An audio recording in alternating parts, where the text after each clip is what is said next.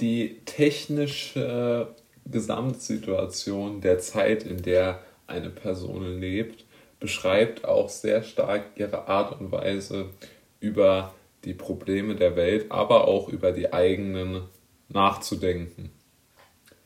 Es mag sich jetzt etwas verklausuliert anhören und ich habe es auch etwas, wie soll man sagen, schlecht vielleicht auch formuliert jetzt, aber was ich damit sagen möchte, ist folgendes. Wenn man sich zum Beispiel mal so die Thesen Freuds zur Psychologie anschaut, egal jetzt, ob man die für, äh, ob man die jetzt äh, als äh, maßgebend, akkurat, akkurat und irgendwo noch zeitgemäß hält oder nicht, lassen wir jetzt mal außen vor. Wir, wir schieben das jetzt mal beiseite. Vielmehr möchte ich mich damit befassen, welche Gedankenmuster er für sich selbst meiner Meinung nach entwickelt hat, um überhaupt zu definieren, wie eine psychologische, ja, wie eine psychologische Entwicklung, um es mal so zu formulieren, vonstatten geht. Nämlich zu Zeiten Freuds war die mit Abstand prägende Technik ja der, der, ähm, also der Dampfdruck beziehungsweise die ganzen ähm, Maschinen, die ganze Industrialisierung. Und ähm, Freud hat genau wie eine, hat die Psychologie der Menschen genau wie eine Dampfmaschine beschrieben. Er hat sie nämlich so beschrieben. Es geht bei ihm darum, jetzt um, um Soldaten. Also er ist der Meinung, ich paraphrasiere und synthetisiere das jetzt ein wenig, dass äh, die Soldaten dann am besten kämpfen, wenn sie ähm, ganz lange von äh, ihren Frauen oder Freundinnen getrennt sind, weil sich dann so viel äh, sexueller Druck bei ihnen angesammelt hat, dass sie äh, ganz verrückt sind und nur noch kämpfen können. Das ist ja das gleiche Prinzip wie bei einer Dampfmaschine. Man baut so lange Druck auf, bis, äh, ja, bis der Kessel genug Leistung hat, um dann das Schiff, die Fabrik etc. anzutreiben. Und das, äh, das und unsere Paraphrasierung davon oder die, die Idee unserer Zeit oder die prägende Technik unserer Zeit sind ja Computer und damit einhergehend das Buzzword, also so das überstehende Wort Algorithmen, KI etc.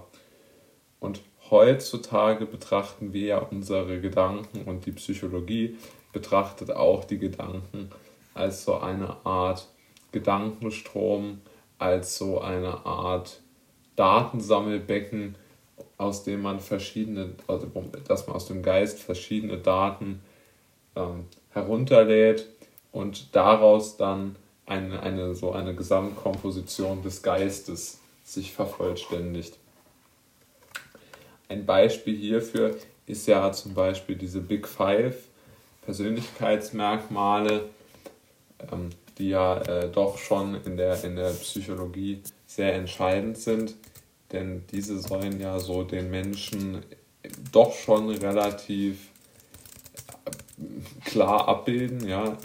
Die werden ja insbesondere im Moment sehr stark äh, von Jordan Peterson, der ähm, ja der bekannteste, jetzt öffentlich auftretende äh, Psychologe ist weltweit, soweit ich das beurteilen kann. Aber die Big Five Persönlichkeiten sind ja Offenheit für Erfahrung, Gewissenhaftigkeit, Extraversion, Verträglichkeit und Neurotizismus.